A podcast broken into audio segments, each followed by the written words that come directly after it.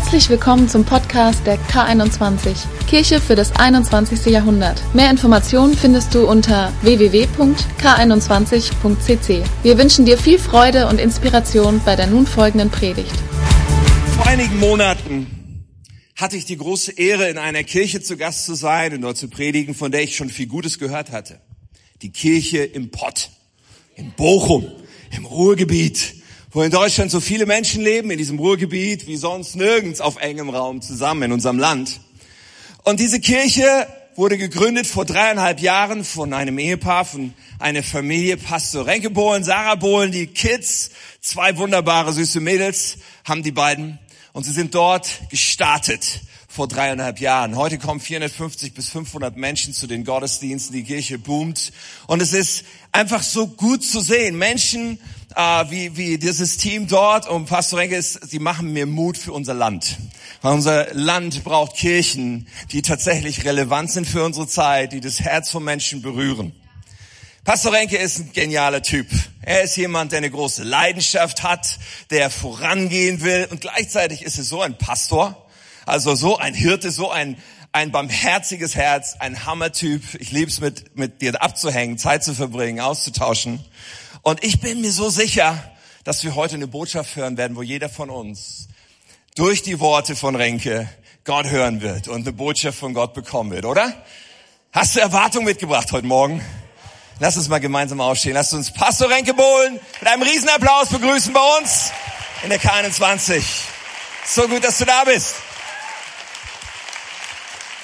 Vielen Dank.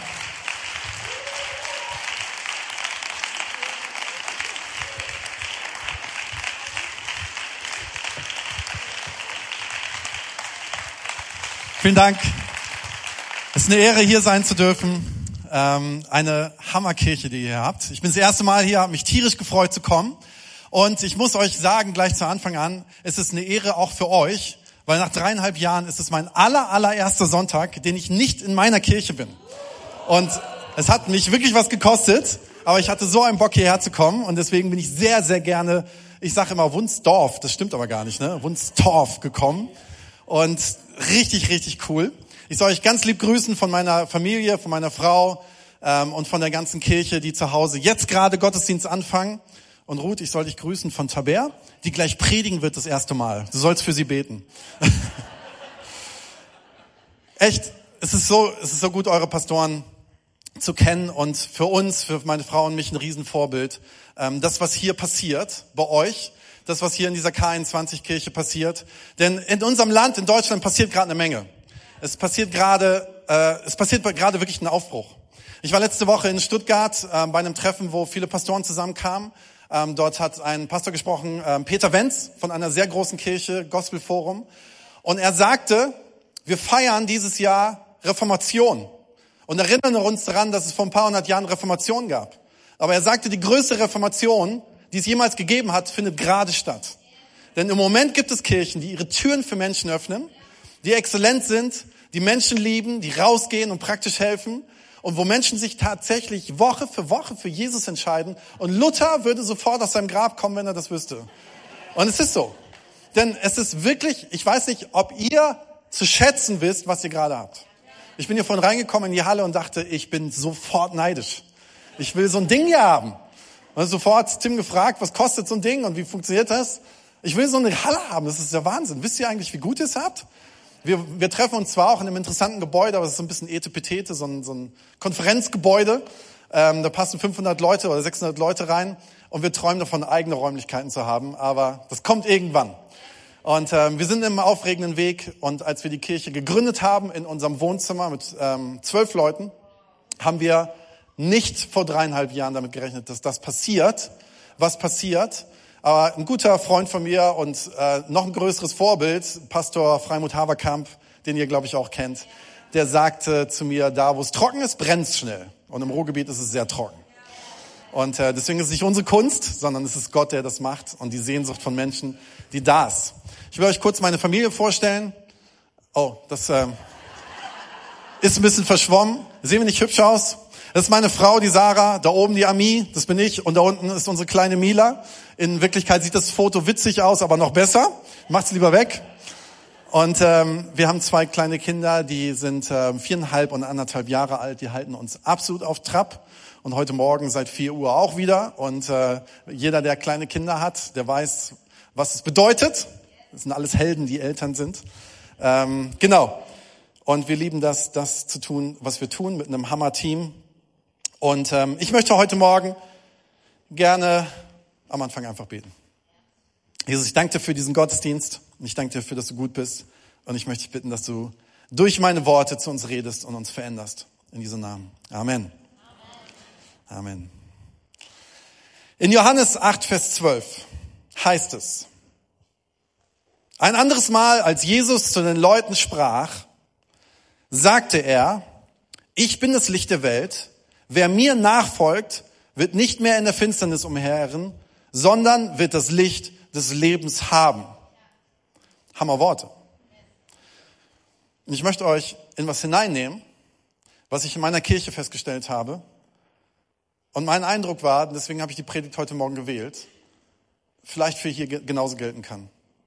Du siehst diese zwei Stühle hier vorne. Vielen Dank, dass ihr mir die hingestellt habt.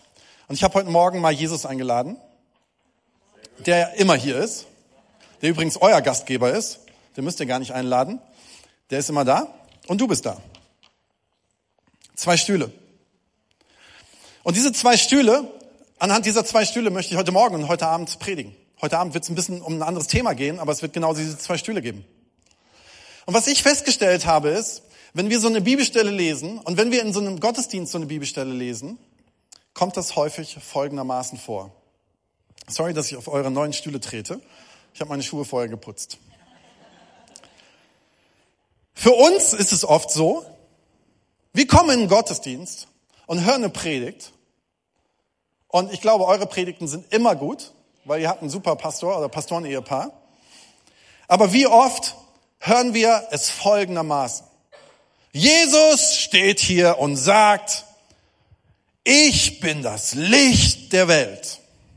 Wer mir nachfolgt, wird nicht mehr in der Finsternis umehren, sondern wird das Licht des Lebens haben. Und alle sagen Amen und wie gut und genau das ist das, was ich glaube und was ich für die Woche brauche.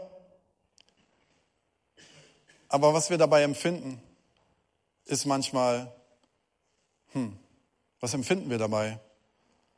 Das habe ich schon so oft gehört. Hat es irgendeinen Unterschied in meinem Leben? Und dann sage ich ja voll wichtig, Licht, Licht, jeder braucht Licht. Wenn ich in den Keller gehe, brauche ich Licht. Licht ist immer gut. Wir haben hier Lampen an, alles ist gut. Licht. Schau dir die Kriegsgebiete in dieser Welt an, die brauchen Licht.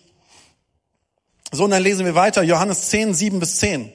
Deshalb fuhr Jesus fort und sagte, ich sage euch, ich bin die Tür zu den Schafen. Alle, die von vor mir gekommen sind, sind Diebe und Räuber.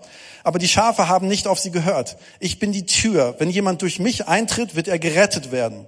Er wird ein- und ausgehen und gute Weide finden. Der Dieb kommt nur, um die Schafe zu stehlen und zu schlachten, um zu Verderben zu bringen. Ich aber bin gekommen, um ihnen Leben zu bringen, Leben in ganzer Fülle. Meine Lieblingsbibelstelle und von vielen Menschen. Ja, und was empfinde ich? Ich höre das und höre Jesus zu und er sagt, ich bin die Tür. Und du sagst, ey, Türen sind voll gut. In meinem Haus, wenn keine Türen wären, ich hätte ein großes Problem. Ich liebe Türen. Man kann rein und rausgehen. Und wenn Besuch da ist, können sie auch wieder gehen. Und sie müssen nicht bleiben. Jesus, Türen, voll super. Hast du Hammer gemacht. Danke, dass du die Tür bist. So, dann geht's weiter. Johannes 10, 14 bis 16. Sagt Jesus, ich bin der gute Hirte. Ich kenne meine Schafe und meine Schafe kennen mich genauso wie der Vater mich kennt und ich den Vater kenne und ich gebe mein Leben für die Schafe her. Ich habe auch noch Schafe, die nicht aus diesem Stall sind. Auch sie muss ich herführen. Sie werden auf meine Stimme hören und alle werden meine Herde unter meinen Hirten sein. Und du sagst Schafe, Hirte. Jesus, top, du bist unser Hirte. Schafe, was hat eigentlich Schafe mit meinem Leben zu tun? Naja, wenn ich so an heute Morgen denke, der eine Idiot, der mich auf der Autobahn, auf der, was ist das hier, die A2 geschnitten hat, Gut, dann denke ich schon manchmal an Schafe und letzte Woche die Frau an der Kasse, denke ich auch manchmal an Schafe. Gut, Jesus, dass du der Hirte für diese Welt bist und auch an der Kasse. Und wenn ich an meine Frau denke, lebt nach dem Quatsch, nein. Aber wisst ihr, wir Christen, Und vielleicht bist du überhaupt kein Christ und bist relativ neu hier und kommst noch nicht so lange. Aber wisst ihr, wo wir drin gut sind? Wir sind gut da drin zu sagen, ja voll, absolut. Gut Prediger, dass du es predigst, weil der hinter mir braucht genau das. Der braucht mal ein bisschen Licht im Leben. Und was wir empfinden ist, dass Jesus über uns steht und uns überpredigt und sagt Licht und Hirte und Tür. Und ich so, ja, die Welt braucht das alles. Aber ich möchte euch gerne in was hineinnehmen. Ich möchte euch gerne was hineinnehmen, wo ich glaube, dass heute Morgen Menschen genau diese Art von Predigt hören müssen. Diese Art von Predigt hören müssen. Denn ich möchte dich mit in, in was hineinnehmen, wo ich glaube, dass Jesus mit uns viel mehr redet. Wenn wir diese Bibelstellen so lesen, lesen wir etwas und es geht manchmal rein und raus. Und ich möchte dich herausfordern, mir zuzuschauen und zuzuhören. Stell dir vor, du sitzt hier und du sitzt. Und Jesus sitzt neben dir. Der steht nicht neben dir über dir. Der steht nicht hier und guckt auf dich runter und sagt, ey du kleine Wurst. Stell dir vor, Jesus sitzt hier. Er sitzt neben dir, Auge in Auge. Und Jesus sagt zu dir, du, wie geht's dir eigentlich? Wie geht's dir eigentlich? Wisst ihr, hast du dir schon mal vorgestellt, dass Jesus dich fragt, wie es dir geht? Hast du schon mal das Gefühl gehabt, dass du ein Leben mit Jesus lebst, wo es darum geht, dass Jesus neben dir sitzt und sagt, ich möchte dir eigentlich erzählen, dass ich das Licht bin. Aber das wirst du nicht verstehen, wenn ich mich hinstelle und schreie, ich bin das Licht. Und deswegen stelle ich dir eine andere Frage, die das Gleiche erklärt. Und ich möchte das, was in der Bibel steht, mal runterbrechen, ganz persönlich. Und ich möchte dich einfach fragen, sag mal, wie geht's dir? Wie geht's dir wirklich? Kannst du dir vorstellen, dass Jesus so interessiert an dir ist? Kannst du dir vorstellen, dass du neben Gottes Sohn sitzt, der das Universum, die Galaxien geschaffen hat, der dich geschaffen hat, der alles in seiner Hand hält, der jedes kleine Mikrokosmos sonst was geschaffen hat, der neben dir sitzt und sagt, ey Renke, erzähl aus deinem Herzen. Ich will gerne wissen, wie es dir geht. Und dann sagt Jesus vielleicht, weißt du, ich bin das Licht für viele Menschen aber jetzt gerade möchte ich das Licht für dich sein. Und dann sitzt du hier und sagst, was meinst du damit? Wie, wie geht's mir? Das bin ich überhaupt nicht gewohnt. Wir sind ja alle so ein bisschen pseudo-amerikanisch geprägt.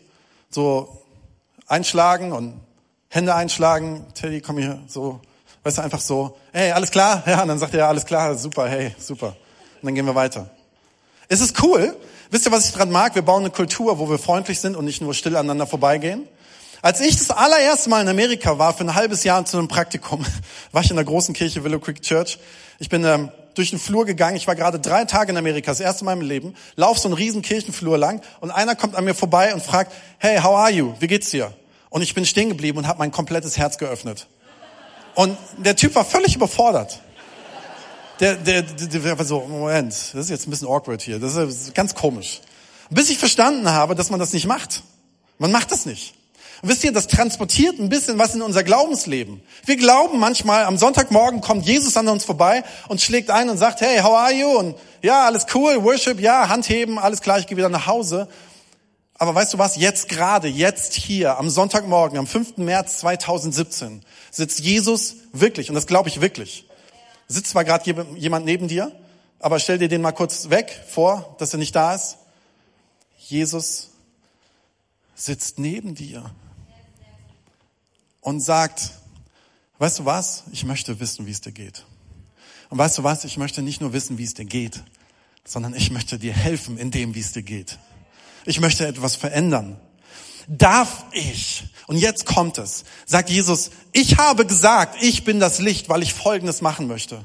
Ich möchte Folgendes machen. Wenn du mir erzählst, wie es dir wirklich geht, dann möchte ich deine Seele durchleuchten und möchte dir helfen zu verstehen, was wirklich in deinem Leben los ist. Deswegen bin ich das Licht. Als allererstes, nicht um auch in Kriegsgebieten alles Mögliche und in der Armut und ja, dafür ist Jesus gekommen. Aber fang doch mal bei dir an. Fängst du manchmal bei dir an, zu, anzunehmen, dass Jesus für dich gekommen ist? Und wenn Jesus sagt, ich möchte deine Seele durchleuchten, dann sagt er vielleicht auch, aber nicht erschrecken. Du wirst eventuell, wenn ich das tue, Dinge erfahren und sehen, die dir nicht gefallen. Ich habe zwölf Jahre lang, ich bin zwölf Jahre lang zu einem meiner besten Pastoren Vorbilder gegangen, die ich mir nur vorstellen kann in Dortmund. Ungefähr alle zwei, drei Monate und in das klassische, ich nehme das klassische Wort Seelsorge. So, auch heutzutage darf man es ja nicht mehr in Kirchen sagen. Man muss ja Pastoral Care sagen. Ich weiß nicht, was ihr sagt. Wir sagen noch Seelsorge. So, Seelsorge. Ich bin da hingegangen und habe mein Herz ausgeschüttet. Und was er immer gemacht hat, ist, er hat sich neben mich gesetzt und hat immer die Hand gehoben und hat gesagt, Jesus, du sollst jetzt Renkes Herz durchleuchten. Und wir wollen jetzt rausfinden, was in seinem Herz wirklich ist. Wisst ihr was, in diesen zwölf Jahren hat Jesus mein Herz durchleuchtet und es hat manchmal richtig Aua gemacht. Also es hat richtig weh. Aber ich habe festgestellt, dass Jesus es wirklich meint. Und wisst ihr was, was Jesus vielleicht sagen würde, wenn er neben dir sitzt und sagt, ich möchte dein Herz durchleuchten? Es kann sein, dass Dinge aufgedeckt werden, von denen du noch nicht mal weißt. Ich möchte dich befreien. Wir haben eben ein Lied gesungen, wo es drum ging, Ketten, dass Ketten gesprengt sind und wir in die Freiheit geführt werden. Weißt du was? Gott, Jesus hat blinde Menschen geheilt. Was kann in deiner Seele passieren? Und was kann in deinem Herzen passieren? Wie kann Gott dich weiterbringen? Und ich bin von einer Sache ganz fest überzeugt. Und jetzt, ich hoffe, dass es dich nicht persönlich irgendwie ärgert, dass ich das so sage. Ich glaube, dass hier in diesem Raum, das Gute ist, ich kenne niemanden, außer Ruth und Tim und seine Frau Katja. Ich kenne ich kenn euch nicht. Ich glaube, hier sitzen heute Menschen im Raum, die seit Jahren Christ sind und die irgendwas das Gefühl haben, dass irgendein Gummiband an ihnen dran hängt und sie nicht weiterkommen. Sie ziehen und sie ziehen und sie wollen in Freiheit und sie wollen was tun. Und ich glaube, dass es dran ist, dass du dich mal mit Jesus zusammen hinsetzt und sagst, Jesus, du sagst, du bist das Licht, dann sei es für mich, für meine Seele. Du sagst vielleicht, du denkst, wo soll ich hin? Was soll ich tun in meinem Leben? Aber Jesus fragt dich vielmehr, wer nicht, wo willst du hin, was willst du Großes in deinem Leben tun, sondern wer willst du sein. Und ich möchte dir auf diesem Stuhl zeigen, wer du bist. Und ganz kurz für alle Männer, Teddy, ganz kurz, für alle Männer. Wir mögen das nicht. Also vielleicht du. Du bist, glaube ich, so ein Typ, Tee trinken, mit Frauen zusammensitzen im Kreis, keine Ahnung. Nein, nichts Falsches denken, das ist euer Jugendpastor, der ist der Hammer. Aber wisst ihr, wir Männer haben manchmal das Problem, dass wir denken so, was? Mit Jesus in einem Teekreis sitzen? Das ist überhaupt nicht cool. Irgendwie so eine Selbsthilfegruppe? Jetzt denk mal an dein Motorrad. Und stell dir vor, Jesus kommt zu dir und sagt, ey, ich möchte mit dir dein Motorrad auseinanderbauen und deine Kolben sauber machen. Und du sagst, ey, das Bild verstehe ich, das ist cool. Da habe ich Bock drauf. Aber weißt du was? Nichts anderes will Jesus mit dir machen. Und denk mal weg von irgendeinem komischen Stuhlkreis hin zu, Jesus meint das sehr, sehr deutlich, dass er dich schleifen möchte, wie ein Kolben. Er möchte dich sauber machen. Er möchte deine Kette ölen. Er möchte, dass du vorwärts kommst. Er möchte, dass du Abenteuer erlebst. Er möchte, dass du stark bist. Er möchte, dass du eine Verantwortung für deine Familie übernehmen kannst, für deine Finanzen. Aber das geht nur, wenn du zulässt, dass du dir die Frage stellen lässt, von Jesus, ich bin das Licht und ich möchte es gerade mal für deine Seele sein. Wie geht's dir? Sag, wie es dir geht. Ich möchte dir helfen. Ich möchte dich reinigen, ich möchte dich reparieren, ich möchte dich heilen vom Grund auf. Ich bin gerade, ähm, ich bin gerade herausgefordert durch ein paar Freunde, was dieses Thema Heilung angeht. Und keine Angst, ich werde jetzt keine Theologie der Heilung hier äh, ausbreiten und habe dann nachher ein Problem und darf heute Abend nicht mehr predigen oder was auch immer. Ein Freund von mir ist in Düsseldorf auf die Straße gegangen mit einem anderen Freund zusammen, der gesagt hat, Menschen werden auf der Straße geheilt. Und sie sind in einen Kreis von muslimischen Jugendlichen gegangen und haben fast einen auf die Fresse gekriegt und haben gesagt, Jesus liebt euch. Und das war richtig schwierig, der erste Moment so.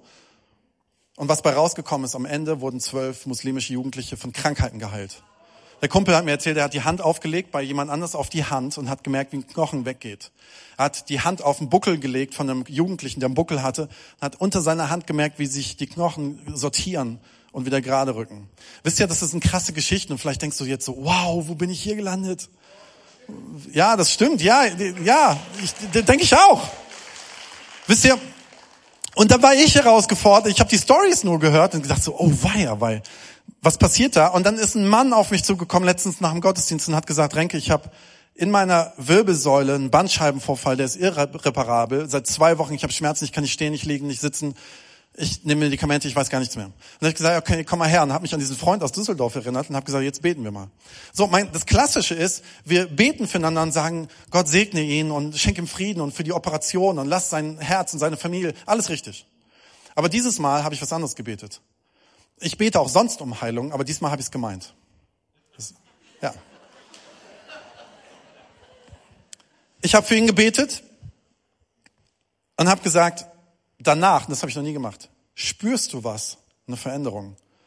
Wisst ihr, und das zu fragen, jemanden, für den du gebetet hast, ist mega herausfordernd, weil was ist, wenn sich nichts verändert? Und ich gehe davon aus, es verändert sich nichts.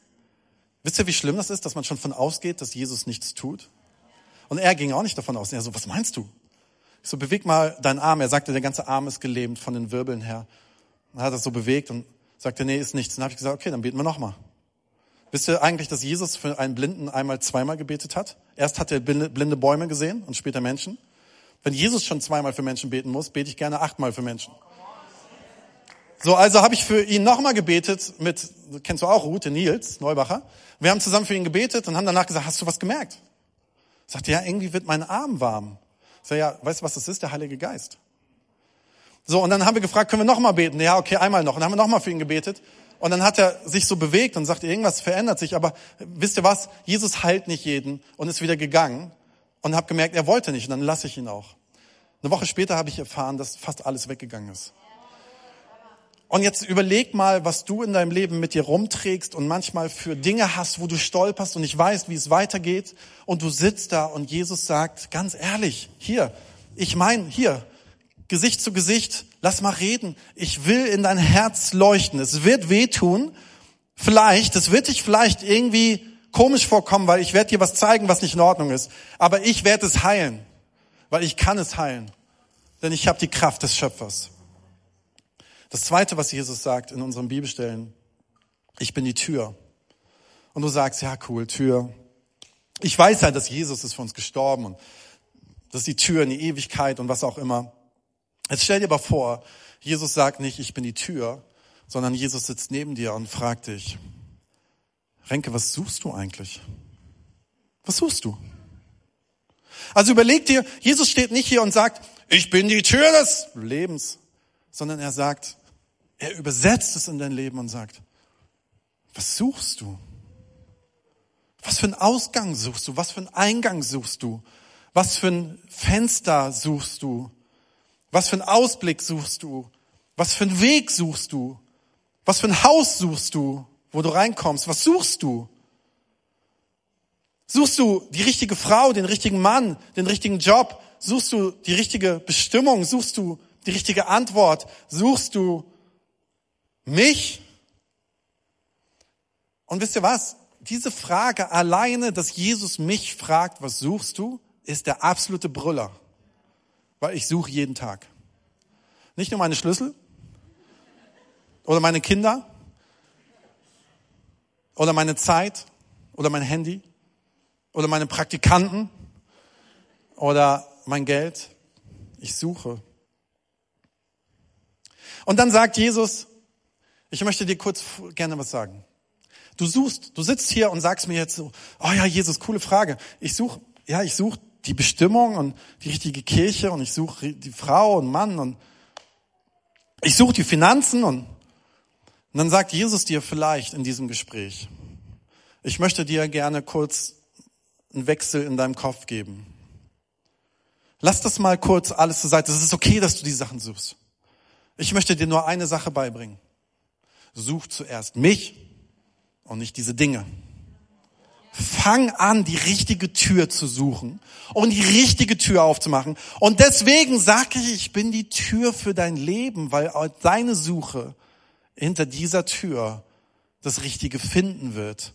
Und wenn du das Richtige finden wirst, dann wird danach alles andere, trachtet zuerst nach dem Reich Gottes und alles andere wird euch zuteil. Alles andere wird danach sich sortieren. Sucht zuerst mich. Sucht zuerst mich. Kennt ihr Narnia, den Film? Ich liebe diesen Film. Kann man vielleicht drüber streiten. Manche finden es theologisch komisch oder kitschig, Hollywood oder was. Ich liebe diesen Film.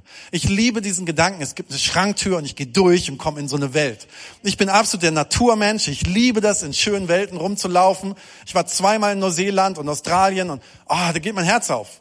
Ich muss dreimal im Jahr in Urlaub fahren und versuchen, irgendwo am Meer oder in den Bergen oder sonst was zu sein. Und die machen diese Tür auf und sind in dieser Welt und in dieser Landschaft und diese Tür, die aufgeht zu einer unsichtbaren Welt vielleicht, die um uns herum ist, die du aber nicht wahrnimmst. Und Jesus möchte ich einladen, durch diese Tür zu gehen.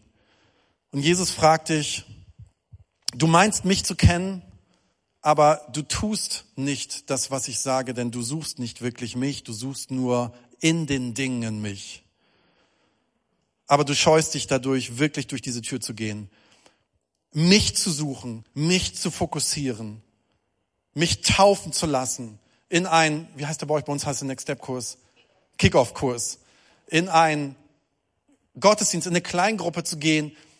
Und das hat ja nichts nur mit der Kirchenorganisation zu tun. Die Kirche bietet euch ja Formen an, damit ihr genau diese Begegnung haben könnt und viele andere Menschen auch. Zu sagen, fokussier doch als allererstes das, was Jesus auf dem Herzen hat, ihn wo er zu finden ist.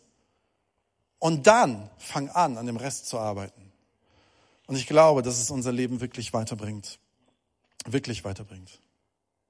Das dritte, sagt Jesus, ich bin der Hirte. Ich bin der Hirte. Und ihr seid meine Schafe. So. Einem Hirten folgen die Schafe. Jesus sagt, wenn ihr zu mir kommt, gebe ich euch die Fülle der Dieb kommt in der Nacht zum zu stehlen, aber ich komme, um Fülle zu bieten, um Fülle zu bringen. Und genau das ist das, was wir wollen. Wir wollen, dass unser Leben voll ist von Guten, oder? Aber wisst ihr, womit wir ein Problem haben? Mit diesem Bild? Ich möchte euch kurz ein Video zeigen. Das ist leider quer und es ist leider falsch rum, aber es ist völlig egal. Weil ich möchte euch eine Sache zeigen. Haben wir das mit Ton? Haben wir das mit Ton? Ja, ne? Mike, mit Ton? Cool. Lass uns das mal kurz gucken, warum wir so ein Problem haben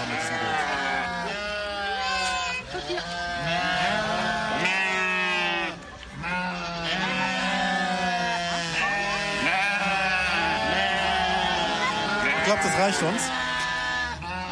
Wenn Jesus sagt, ich bin der Hirte und ihr seid die Schafe, dann haben wir genau das Problem, dass wir sagen, Jesus, sag mal, hast du noch alle? Bin ich etwa so? Ich habe das im Tierpark in Herne aufgenommen und stand da wirklich eine halbe Stunde und dachte, das kann nicht wahr sein, die hören überhaupt nicht auf.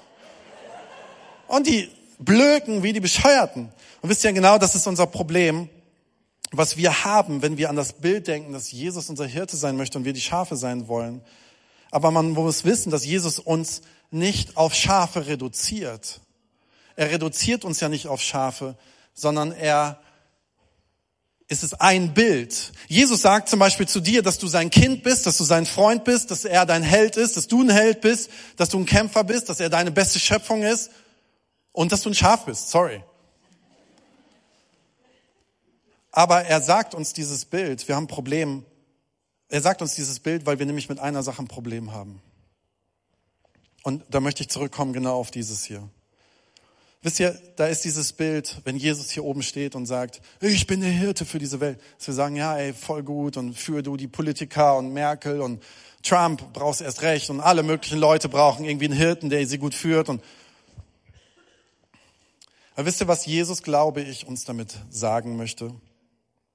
Und fragen möchte. dass Jesus hier sitzt und dich fragt, wem folgst du wirklich? Wem folgst du wirklich? Und ich möchte dir ein Bild geben, sagt Jesus, aus der Tierwelt. Denn Schafe sind, mögen blöd sein, aber wisst ihr, was Schafe uns gegenüber weit voraus haben? Sie wissen, wem sie vertrauen und machen es konsequent. Und das müssen wir lernen von Schafen. Und ich glaube, dass deswegen Jesus uns fragt, möchtest du ein Schaf sein? Darf ich dein Hirte sein? Denn wir haben ein riesengroßes Problem damit, Menschen zu vertrauen und zu folgen. Diese Art von Kirche, die wir hier bauen, unsere Kirche sieht sehr ähnlich aus wie eure, hat ein großes, Menschen reiben sich daran, weil sie Angst haben, Leitung zu verfolgen oder zu folgen und zu vertrauen. Und dass ihr eurer Leitung traut und vertraut, kann ich euch nur für gratulieren, denn anders funktioniert es nicht. Und ihr habt die besten Pastoren, die ich kenne, denen man vertrauen kann. Aber Menschen haben so ein großes Problem damit, weil sie immer, wir Deutschen, sind immer so, oh nee, das muss man nochmal hinterfragen. Das ist nicht, dass da irgendwas falsch läuft. Und wisst ihr, was das größte Problem ist? Wir projizieren es auf Jesus. Wisst ihr, Gott ist groß genug, dass er sich hinterfragen lässt. Du darfst Gott hinterfragen, da bin ich mir 100% sicher. Aber einfach mal zu sagen, wenn Jesus da sitzt und in mein Leben hineinredet und sagt, Vertraust du mir und möchtest du wirklich konsequent mir folgen? Tust du es wirklich? Als Sarah und ich, ähm, als Sarah und ich ähm, diese Kirche gegründet haben, sind wir ähm, einen Weg gegangen, der nicht einfach war. Ich habe acht Jahre lang in einer Baptistengemeinde gearbeitet als Jugendpastor. Da ist die Zeit zu Ende gegangen. Wir hatten ein Riesending auf unserem Herzen und gemerkt, es kommt irgendwas Großes, haben es aber nicht gefunden haben ein paar Bewerbungsgespräche geführt in bestehenden Gemeinden und haben immer keinen Frieden gespürt. Und dann haben wir irgendwann gesagt, wir gründen eine Gemeinde. Gott hat uns sehr deutlich gemacht, ihr sollt eine Gemeinde gründen. Und dann haben wir aber gemerkt, wenn wir das jetzt tun, sofort, ist unser Herz nicht heil genug. Also lasst uns zuerst zu einer Kirche gehen, wo wir auftanken und wo wir lernen und wo wir eine gute Zeit haben. Also sind wir zu Hillsong nach Konstanz gegangen und haben da anderthalb Jahre gelebt haben, ich glaube, traumhafter kann man nicht leben. Wir haben in Allensbach gewohnt mit einem, mit einem Wohnzimmer, wo man aufs, aufs Wasser guckt und dahinter die Berge sieht, auf den See guckt. Besser geht's nicht. Gott hat uns total beschenkt. Aber Gott hat die ganze Zeit in was uns hineingepflanzt und hat immer gesagt, es ist nicht die Endstation. Und wir sowieso. Unsere Vermieter haben uns ein Sportboot hingestellt. Ich konnte jeden Tag Boot fahren, ich musste nicht tanken. Das war der Hammer. Und wir haben gemerkt, wir wohnen an dem schönsten Ort der Welt. Aus meiner Sicht war das, schöner geht's nicht. Aber es war ein Riesenunfrieden in uns. Und ich habe so gekämpft damit. Ich weiß, einmal ist der See zugefroren. Ich bin rausgegangen, stand mitten auf dem See und habe Gott gefragt, was möchtest du? Und Gott hat damals gesagt, leg alles nieder und folg mir konsequent. Vertrau mir konsequent. Ich gesagt, ja, was heißt das denn? Und dann hat Gott mir gesagt, schau in dein Herz. Was ist tief in deinem Herzen verborgen, wo du eine riesengroße Leidenschaft und eine Last spürst? Ich gesagt, ja, fürs Ruhrgebiet. Ich gesagt, ja, okay, was heißt das? Ja, ganz einfach. Das heißt, dass wir zurückgehen und eine Gemeinde gründen. Und dann ging der Weg nochmal hoch und runter und wir haben uns Wohnungen angeschaut und ich habe eine Bedrückung gespürt im Ruhrgebiet und habe danach zu Sarah gesagt, wir fahren jetzt aus der Stadt und werden nie wieder Bochum betreten, nie wieder. Ich werde auf keinen Fall zulassen, dass meine Kinder hier großgezogen werden. Ich, kann, ich möchte hier nicht wohnen. Bin gegangen und Gott hat mich wieder aufgerüttelt und wieder aufgerüttelt. Hat Wochen und Monate gedauert, bis wir irgendwann gemerkt haben, unser Ort ist das Ruhrgebiet und wir sollen hier Kirche bauen und wir sollen Gott folgen. Und dann gab es eine Situation, wo ich durch eine schöne Stadt gefahren bin und mittlerweile ist das Ruhrgebiet super schön für mich, weil man lernt ja die schönen Ecken kennen. Aber ich bin durch eine schöne Stadt gefahren und habe so gesagt, Gott, warum muss ich im Ruhrgebiet leben? Hier ist so schön. Es gibt Berlin, es gibt München, es gibt Wunsdorf, es gibt so schöne Städte. Und wisst ihr, was passiert ist? Und das ist echt crazy und das ist wirklich für mich richtig wahr, weil ich es gespürt habe. In dem Moment, ich fuhr mit dem Auto, ging eine Hand auf meine Schulter, richtig stark, eine starke Hand, als wenn Tim seine ganze Hand mit voller Wucht auf meine Schulter legen würde. Und der Satz in meinem Kopf war, vertraust du mir? Vertraust du mir? Ich so, oh, sorry. Und was noch dazu kam, ist, bevor er gefragt hat, vertraust du mir, halt den Mund. Halt den Mund. Vertraue mir. Und wisst ihr, ich möchte es lernen, Jesus zu vertrauen. Egal, was in meinem Leben kommt. Und diese Ich bin Worte haben sich komplett neu für mich aufgeschlüsselt.